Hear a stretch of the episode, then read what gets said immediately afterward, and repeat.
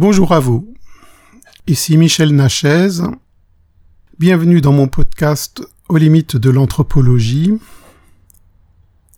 J'aborde aujourd'hui le dernier chapitre de mon livre Les états non ordinaires de conscience, paru chez Marabout en 1997. Chapitre intitulé La réalité.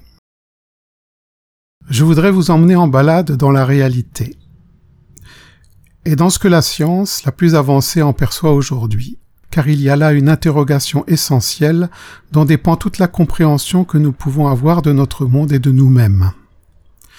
Les expériences multiples et diversifiées que l'on peut faire en Enoch sont-elles réelles? Ne serait-ce pas plutôt et exclusivement celles que l'on fait en écho dans le monde matériel qui correspondraient à la réalité? Écho veut dire état de conscience ordinaire. Bien sûr, l'aborigène qui est allé dans le dreaming, le Sioux qui a reçu sa vision dans la montagne, John Lilly qui a vu l'univers se créer, Erika dans la grotte blanche, Claude Plançon devant la déesse amour universelle, Kabir Fidali face à l'apparition de Barquier, ou Martial qui a été initié par l'esprit de l'ours, tout cela vous diront que cela était réel. D'autant plus réel même que cela a changé leur perspective, leur vision du monde, leur avenir. Chacun affirmera que cette expérience concernait tous ses sens et toutes ses perceptions, cela avait l'odeur, la couleur, le son, le goût et le contact du réel, et aussi le mouvement, la durée, la matière du réel. Est-il donc possible que différents plans, mondes, univers, réels eux aussi, jouxtent le nôtre, ce monde dont nous faisons l'expérience quotidienne dans notre état de conscience normal, et que tous, nous savons être la réalité. Mais ce que nous prenons pour la réalité, le plateau dur de cette table, la couleur du ciel, le temps qui passe, la distance qui nous sépare de l'être aimé, le départ de la mission Apollo, est-ce vraiment si réel que cela? Y a-t-il vraiment des choses plus réelles que d'autres dans notre univers? Lorsqu'on pose des questions aussi fondamentales que cela, il faut être prêt à toute réponse, et même peut-être à perdre quelques repères. Mais qu'importe, si c'est pour enrichir sa connaissance et s'ouvrir. Lorsque l'on parle d'expérience en Enoch, les bons rationalistes rivés à leur écho objectent c'est là du pathos, il n'y a pas d'autre réalité que le monde visible rationnel, ça c'est le réel, et tout le reste n'est que faribole et naïveté. Mais il est vrai que de tels rationalistes sont aujourd'hui âgés, ils ont fait leurs études dans les années 50 et ont été imprégnés par des théories de nos jours remises en cause à la lumière des sciences de pointe. Ils ont sans doute cessé de s'interroger depuis longtemps, bien ancrés dans leur certitude, et cela n'a pas empêché le monde de tourner, les choses de changer, et de nouvelles connaissances d'arriver. Mais nous, gardons l'esprit ouvert, stimulons notre curiosité, remettons en question nos acquis, car c'est seulement ainsi que l'on reste vivant. Donc, pour les rationalistes, ce qu'il y a à découvrir dans les Énoques relèverait du non réel, mais qu'est-ce que donc la réalité? Vaste question. Qu'est-ce qui est réel Qu'est-ce qui ne l'est pas? À cette question, notre Occident a répondu il y a seulement trois siècles par la vision mécaniste d'un univers horloge. La réalité est ce qui s'inscrit dans le temps, ce qui est matériel, quantifiable et mesurable, et qui obéit à des lois mathématiques immuables, permanentes, éternelles. Selon cette conception de la réalité, il suffit de découvrir ces lois à l'aide de la raison pour tout comprendre du monde. Voici ce que disait le mathématicien Laplace au XVIIIe siècle, j'ouvre les guillemets, une intelligence qui, pour un instant donné, connaîtrait toutes les forces dont la nature est animée et la situation respective des êtres qui la composent, si d'ailleurs elle était assez vaste pour soumettre ces données à l'analyse, embrasserait dans une même formule les mouvements des plus grands corps de l'univers et ceux du plus léger atome. Rien ne serait incertain pour elle, et l'avenir comme le passé serait présent à ses yeux. Fermez les guillemets. Or aujourd'hui, alors que nous disposons d'ordinateurs ayant une puissance de calcul phénoménale, nous ne sommes même pas parvenus à pronostiquer le temps qu'il va faire au-delà des cinq prochains jours, on est bien loin du rêve de la place. Car cette vision mécaniste de l'univers est erronée. Cette réalité en laquelle nous avons cru est fausse. Le monde, notre terrain d'expérience, n'est pas ce qui est visible et définissable. Il peut avoir des aspects rationnels, mais il n'est pas que rationnel. Il n'est pas soumis fatalement à une causalité rigide, trouvant son origine dans le tout commencement, Big Bang ou création, à partir duquel tout s'est enchaîné, s'enchaîne, s'enchaînera, sous la dictature de lois implacables. L'univers, la Terre, la vie, l'homme, et jusqu'aux particules élémentaires, tout est susceptible de varier, d'évoluer, de sortir du carcan. En fait, la science d'aujourd'hui constate, étonnée, qu'il y a des paramètres qui, toujours, nous échapperont, et cela pour une raison qui a quelque chose d'à la fois affolant et exaltant, parce que le monde est créé à chaque instant. Oui, c'est bien cela que la science découvre avec surprise depuis quelques décades. La nature du réel, de la matière et du temps lui échappe. La causalité est à nuancer, la réalité est floue, susceptible d'avatars innombrables. Il y a plus. La réalité semble se conformer à ce que l'homme ou la culture pense qu'elle est. Elle semble vraiment se plier à ce que l'être humain croit qu'elle est. La vision du monde et de la réalité des aborigènes d'Australie traditionnelle n'a pas grand-chose de commun avec la nôtre, pas plus que celle des Égyptiens anciens n'avait de ressemblance avec celle des Chinois. La réalité perçue par les Africains du Niger d'il y a deux siècles est très différente de celle que les Nigérians reconnaissent aujourd'hui. Cela est très troublant parce que toutes ces visions du monde marchent. Car, à moins de considérer l'homme des cultures traditionnelles comme un primitif prélogique, il faut bien constater que le monde tel qu'il est vécu, perçu, ressenti, compris, interprété, ressemble toujours à s'y méprendre au monde tel qu'on le croit. C'est aussi valable pour les Mayas que pour nous, personnes du XXIe siècle. Ainsi, il faut nécessairement en venir à la notion de la relativité du réel, et peut-être même aller plus loin, la réalité ne se plierait-elle pas à nos croyances sur elle? Voyons d'abord la matière. Elle, au moins, est forcément réelle puisque nous la touchons, nous nous cognons contre elle. Voici ce que nous en révèle la physique atomique. Si l'on éliminait tout le vide qui existe entre les atomes composant les 6 milliards de corps des humains aujourd'hui vivants, cette matière compactée remplirait tout juste un dé à coudre. Alors, mon corps qui se cogne contre le coin du buffet et qui produit un bleu n'existe réellement que pour un six milliardième de dé à coudre? Et la roche et le soleil, si vite que cela? Oui. Mais si la matière est pleine de vide, on peut au moins se rabattre sur le temps en tant que preuve de quelque chose de réel, car après tout on ne connaît rien qui aille de l'avenir vers le passé. Désolé, mais pas vraiment non plus, car la théorie de la relativité nous a montré que le temps est fonction de la vitesse de déplacement d'un corps. Par exemple, des mesures très précises faites avec des horloges atomiques ont démontré que le temps ne s'écoule pas de la même façon au sommet d'un gratte-ciel et au niveau du sol. La différence est minime, mais tout à fait certaine. Quant à la physique quantique, elle nous a appris des choses étonnantes. Certaines expériences amènent de grands savants à penser qu'au niveau particulier, le temps peut être remonté et que le futur peut influencer le passé. La plupart d'entre nous en sommes restés à l'espace-temps à quatre dimensions, mais le physicien, aujourd'hui, nous explique que le débat est désormais de savoir si l'espace-temps a vraiment des dimensions, et si oui, combien à tel point qu'il existe aujourd'hui dans la physique une conception d'avant-garde, postulant que, dans certaines conditions, on pourrait voyager dans le temps en remontant dans le passé. C'est la théorie dite des trous de verre, cette même théorie envisage la possibilité d'aller à l'autre bout de l'univers en un clin d'œil. Ce qui nous amène à l'espace. Si le temps n'a pas vraiment l'épaisseur du réel, l'espace, lui, en participe sûrement. Il y a une grande distance entre moi, ici, et Bora Bora, où j'aimerais bien me trouver en ce moment. L'espace qui me maintient éloigné de la Polynésie, voilà au moins quelque chose de l'ordre d'une réalité.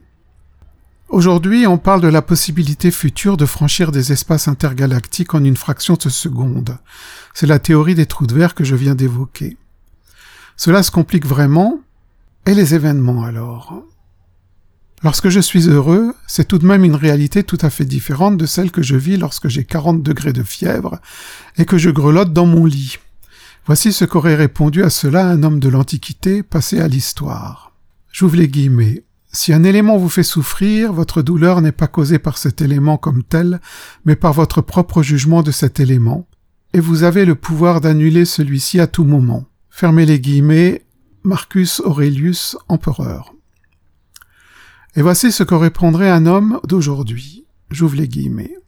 Comme je l'ai déjà dit, la croyance selon laquelle il n'y aurait qu'une seule réalité, soit la façon dont on la voit soi-même, est une illusion dangereuse.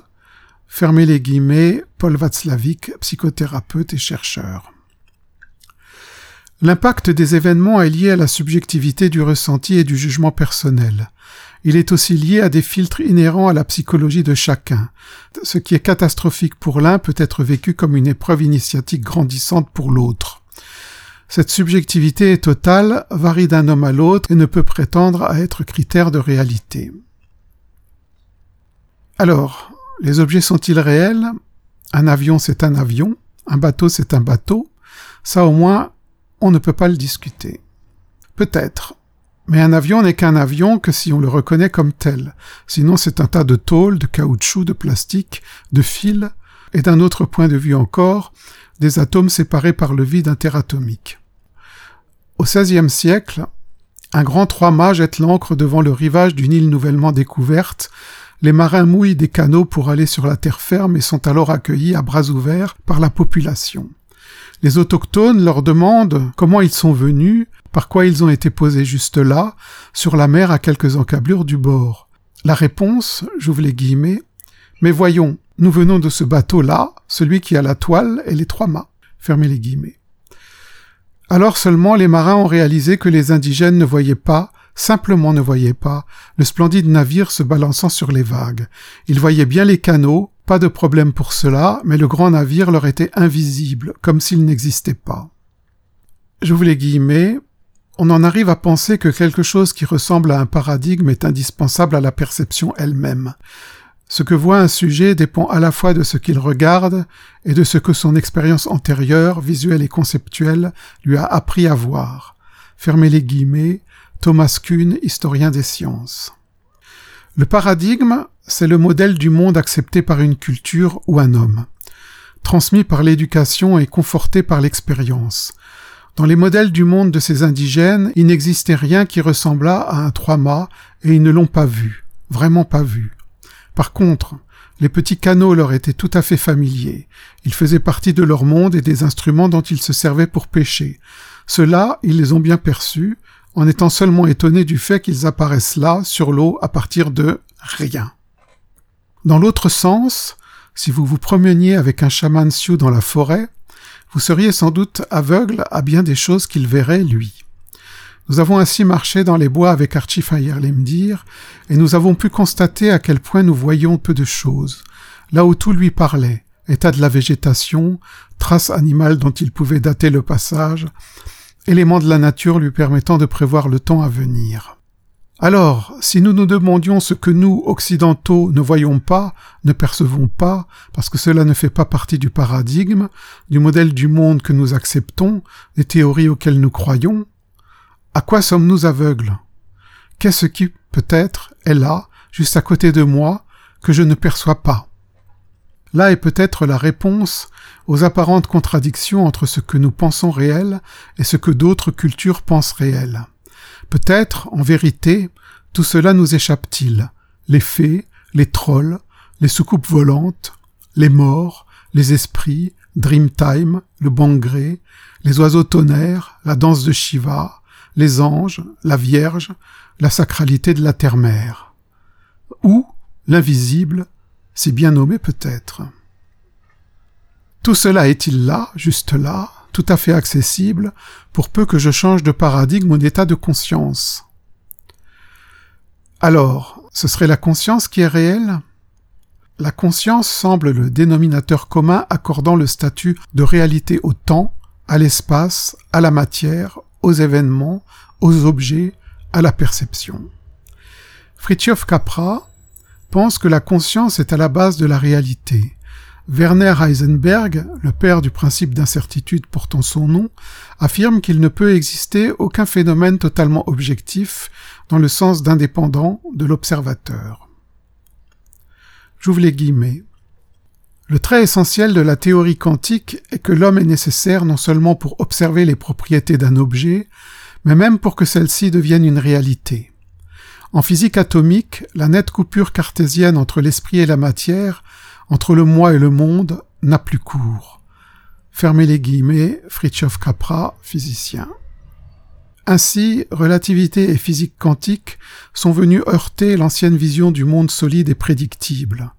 Elles nous ont dit que la matière est presque vide, rejoignant en cela les très anciens enseignements de l'hindouisme et du bouddhisme, pour lesquels le monde visible est Maya, Maya, l'illusion qui prend toutes ces catégories de croyances, temps, espace, matière, forme, événement, pour la réalité.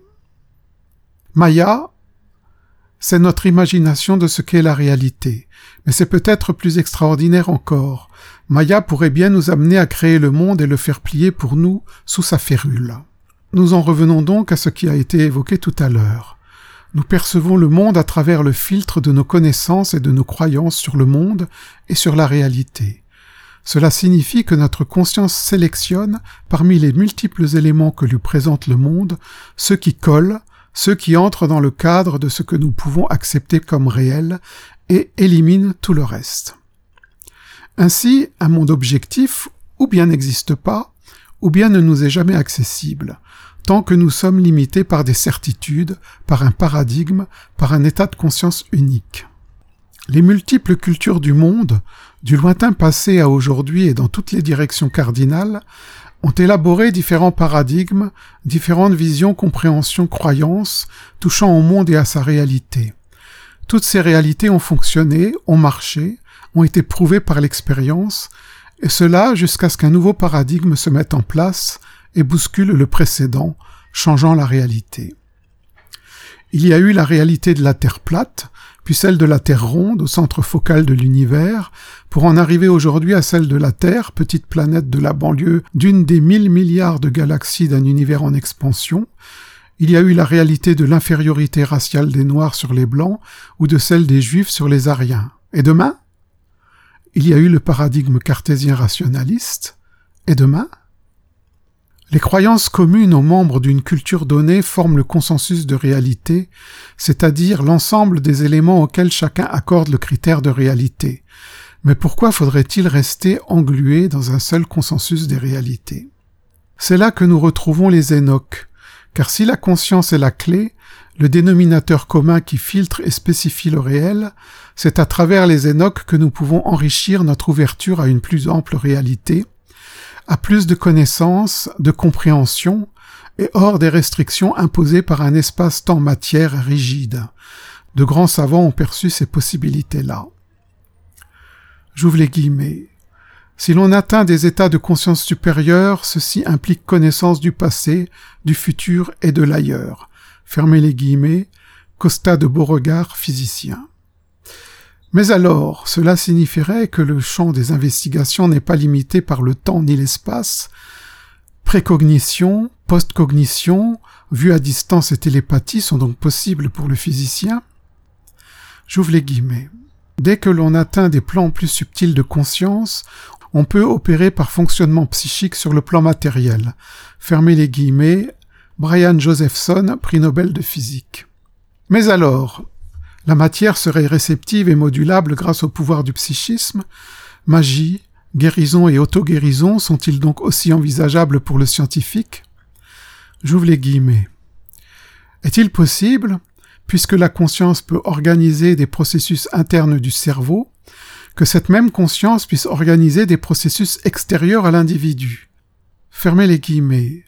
Mario Varvoglis, PhD en psychologie expérimentale. Magie, guérison à distance, co-création permanente du monde, ne ferait-il plus froid dans le dos aux psychologues Et puis, les mathématiques de pointe nous ont apporté la toute neuve théorie du chaos, élaborée à partir des années 1970 grâce au développement de l'informatique. C'est ce chaos-là qui a vraiment détrôné les certitudes de la science classique, fille de Newton et de Laplace. Avec le chaos, il n'y a plus de causalité remontant aux origines, mais bien l'évidence de la création de nouvelles causes à tout moment. Le chaos prouve aussi qu'un événement minuscule peut, en s'amplifiant de proche en proche, finir par créer une modification considérable sur la suite du déroulement de l'histoire, de la réalité. On l'appelle l'effet papillon. À tout moment, dans votre vie à vous, appelons cela votre micro-réalité, et aussi dans le collectif, nommons cela la macro-réalité, l'effet papillon change l'avenir, crée la suite du monde. Le chaos ne postule pas l'inexistence de lois, mais il nous dit que si ces lois existent, nous n'en possédons pas la connaissance et ne la posséderons jamais. Ainsi donc, le monde, créé à chaque instant, s'enrichit en permanence de nouvelles causes créatrices. Voici ce que cela signifie. Une nouvelle cause génère des effets impossibles à prévoir avant la survenue de cette cause. De même, il est impossible de prévoir quand arrivera la prochaine cause qui infléchira le processus enclenché qui, lui-même, sera modulé par la naissance d'une autre cause dont il est toujours impossible de pronostiquer la venue, qui, elle-même, etc., etc. Vertigineux, non? D'autant plus que ces causes peuvent être infimes et néanmoins modifier la suite des événements de manière aussi immense que non prédictible. Cela signifie que toute action, toute réaction, toute initiative et même peut-être toute pensée peut finir du fait de l'effet papillon par avoir des conséquences gigantesques sur la réalité vécue par un individu ou par une société. Cela ne laisse-t-il pas rêveur? Mais c'est bien à cela qu'en vient la logique du chaos. Si la conscience est bien le critère de jugement du réel, des changements dans les états de la conscience, dans ses niveaux, dans ses perceptions, pourrait bien parfois modifier grandement la réalité vécue par un homme ou une civilisation et ouvrir de nouvelles portes. Après tout, un événement aussi infime que les rêves de Descartes, parmi les millions de rêves faits en cette nuit de 1619, ont bien été un effet papillon qui, s'amplifiant de proche en proche, a abouti à la culture occidentale, à la science, à Hiroshima, au lemme et à la théorie du chaos. Note. Le terme scientifique pour l'effet papillon est dépendance sensitive aux conditions initiales. Voici un exemple de l'effet papillon. Lors d'une bataille, un cheval perd un clou à son fer. Alors, faute de clou, on perdit le fer. Faute de fer, on perdit le cheval. Faute de cheval, on perdit le cavalier. Faute de cavalier, on perdit la bataille.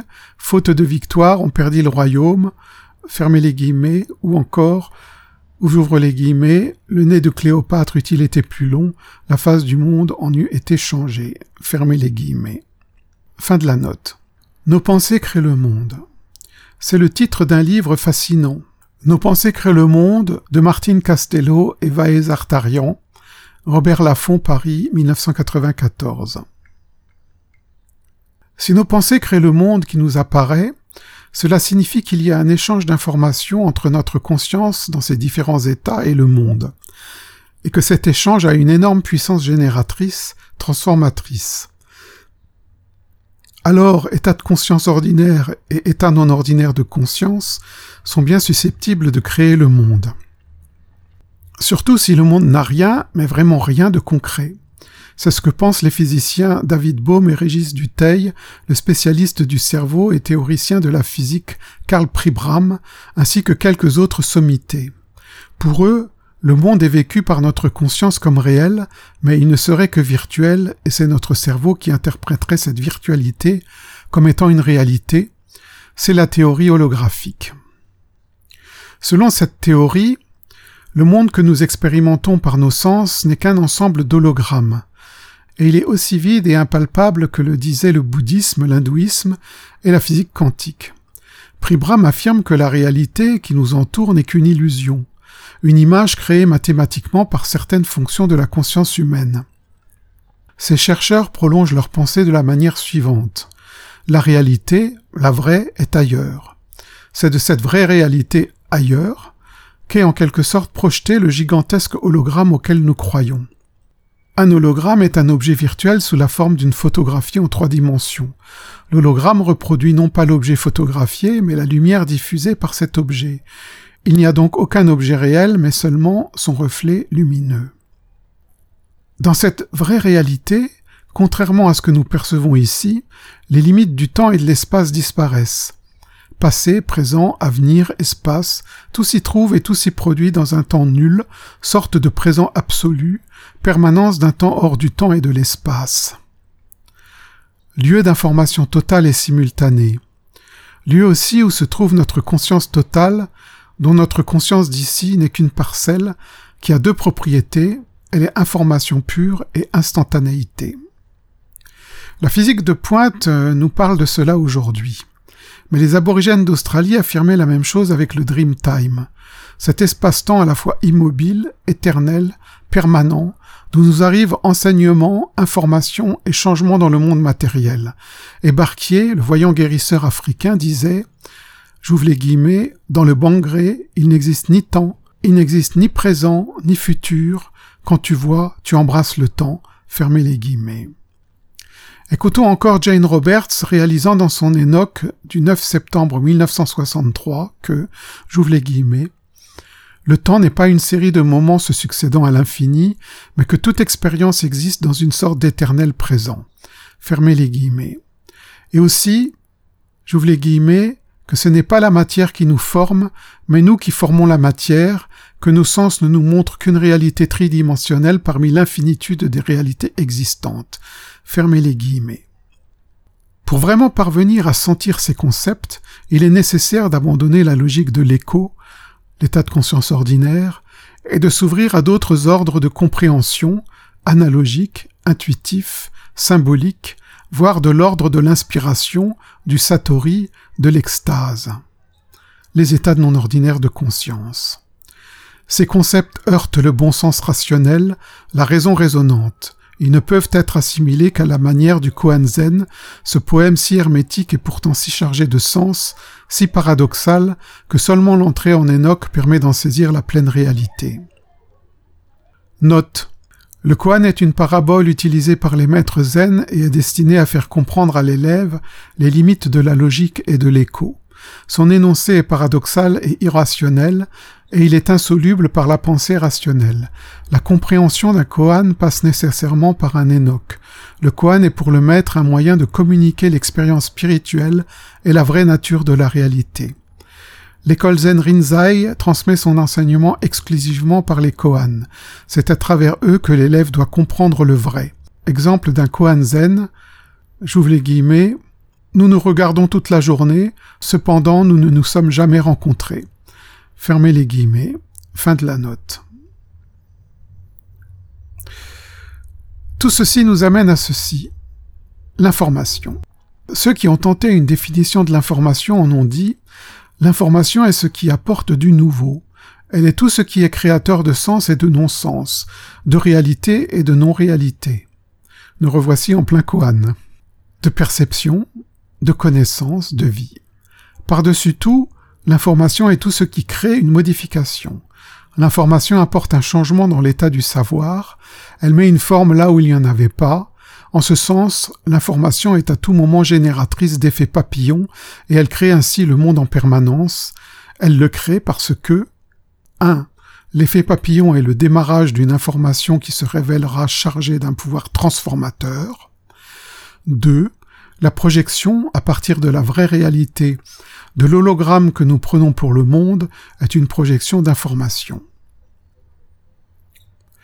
Alors, certains scientifiques, comme le biologiste et physicien Tom Stonier, ou bien le généticien Richard Dawkins, pensent aujourd'hui que la seule chose qui ait valeur de réalité est l'information. Pour cela, tout l'univers se construit en permanence par un accroissement et une complexification constant de l'information. Et l'information est, par définition même, mouvante, mobile, modulable. Elle s'enrichit exponentiellement par tout ce qui entre en contact avec elle, qui est aussi de l'information. Elle n'est ni figée, ni rigide, elle vitalise, crée, fait évoluer et change le monde et l'homme. L'information parvient à la conscience en apport continu. Ainsi se construit la connaissance de la réalité. Mais les puissants filtres de l'écho empêchent l'arrivée de nombre d'informations et tronquent ainsi l'aptitude à mieux approcher l'essence du réel. Là encore, les Enoch permettent l'acquisition d'informations qui eussent été ignorées sans eux. Arrivé au bout de cette balade dans les postes les plus avancés de la science, Il faut bien constater qu'il y a plus de questions que ne sont apportées de réponses. La science aujourd'hui n'en fait pas de mystère. Elle ne sait pas ce qu'est la réalité. Elle ne peut formuler que des hypothèses. Certains savants, et non des moindres, pensent même que jamais la science ne pourra pleinement saisir la nature du réel, la réalité de la réalité. Mais des maîtres zen, des maîtres soufis, maîtres Eckhart, le Bouddha, des hommes de haut degré, de toutes les cultures, eux, ont compris la nature de la réalité. Et ce n'est pas par la science, c'est à travers les énoques qu'ils ont éliminé les filtres qui les aveuglaient, qu'ils sont sortis de la torpeur, qu'ils se sont éveillés. Notre Occident sort lentement de la croyance en un univers horloge, et à petits pas, il entre dans les vues du chaos, de la relativité, de la physique quantique, du monde holographique et informationnel. Faut-il s'en étonner, s'en attrister ou s'en réjouir? Pour ma part, je préfère vivre dans un univers libre et non figé par des lois carcérales, même si cela handicape mes possibilités de le comprendre intellectuellement. Il me reste toujours la possibilité d'allier, pour comprendre, ressentir et vivre le monde, toutes les ressources de ma conscience créatrice, écho et Enoch, m'ouvrant chacun à un autre point de vue sur le réel. Et c'est bien par la multiplication des angles de vue que l'on appréhende dans son regard le plus de choses, n'est-ce pas? Fin du chapitre sur la réalité. Conclusion du livre Les états non ordinaires de conscience. L'avenir des Énoques. Qui peut nous dire de quoi demain sera fait? Peut-être est-il plus facile de dire de quoi demain ne sera pas fait. Demain, les certitudes rigides de la science seront caduques. Demain, la science se contentera de pronostiquer la météo sur cinq jours, parce qu'au-delà de cette durée, la connaissance lui échappera. Demain, la science devra trouver de nouveaux moyens pour conjecturer sur les différents domaines, écologiques, économiques, social et politiques sur les développements des populations ou de la bourse, sur l'expansion des épidémies, sur les peuplements animaux, sur les aléas de la circulation de l'information, sur l'évolution du marché de l'emploi dans le monde et sur bien d'autres choses encore. À l'ère du chaos, demain, la science reconnaîtra que ses capacités de prévoir ce qui va arriver sont très limitées. L'effet papillon d'une minuscule chiquenaude peut renverser à tout moment les plus grandes convictions, les plus belles constructions. Et pourtant, ce monde serait bien plus sécurisant si l'on pouvait mieux prévoir et se préparer. Alors, je ne peux m'empêcher de penser que peut-être, pour aider la science là où elle faiblit, et non pas pour la combattre, bien évidemment, les réponses pourraient tout de même être trouvées par des moyens sans doute peu conventionnels aujourd'hui, des moyens pas si nouveaux que cela toutefois. Ces moyens auraient pour nom Enoch, précognition, divination et autres facultés dites parapsychologiques. Cela ne m'étonnerait pas outre mesure car lorsqu'un moyen d'investigation se révèle inutilisable, l'être humain en trouve ou en retrouve toujours d'autres. L'homme est ainsi fait, quand il pose des questions, il cherche et il trouve des réponses. Quant à moi, je voudrais conclure ce livre sur une question. L'actuelle résurgence des Énoques en Occident serait-elle le signe de ce changement, comme une forme de recherche de moyens complémentaires à ceux de la science pour entr'ouvrir des fenêtres sur l'avenir? Je crois cela possible, et si cela se produit, cela veut dire que les solutions sont là où elles ont toujours été, dans l'homme, dans l'esprit de l'homme, dans chaque homme et chaque femme, et qu'il lui suffit d'aller là pour les trouver. Il vous suffit de prendre la clé, l'Énoque, de la glisser dans la serrure et d'ouvrir alors à la porte. Me voici arrivé à la fin de la lecture de mon livre Les états non ordinaires de conscience. Je vous remercie de votre attention.